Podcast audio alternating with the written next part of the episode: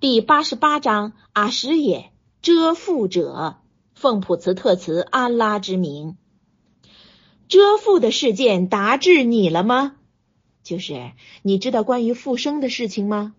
遮腹的就是复生日的别称，称复生日为遮腹的，是因为那日的恐怖与患难遮遍了众人。是日一般面目是颓丧的。就是指现出精神沮丧的情态，说一般面目，乃指的是一般人，是劳苦的、困顿的。他将近炎热的火，叫他饮自极热的泉。他们除去不加胖、不充饥的荆棘以外，别无食品。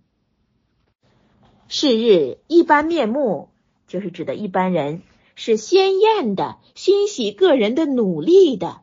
居高原的，你在那里闻不到妄言，在那里有活泉，有高榻，有陈列的酒杯，有排列的铺褥与伸展的大毯。他们岂不看驼？他如何的被造？岂不看天？他如何的高耸？岂不看山？他如何的矗立？岂不看地？他如何的铺平？你当劝化，你只是一个劝化的，你不是管制他们的。但是那拒绝并且不信的人，就是指依然不信古兰，安拉将惩他以巨刑，他们必定归返于我，我且必对他们清算。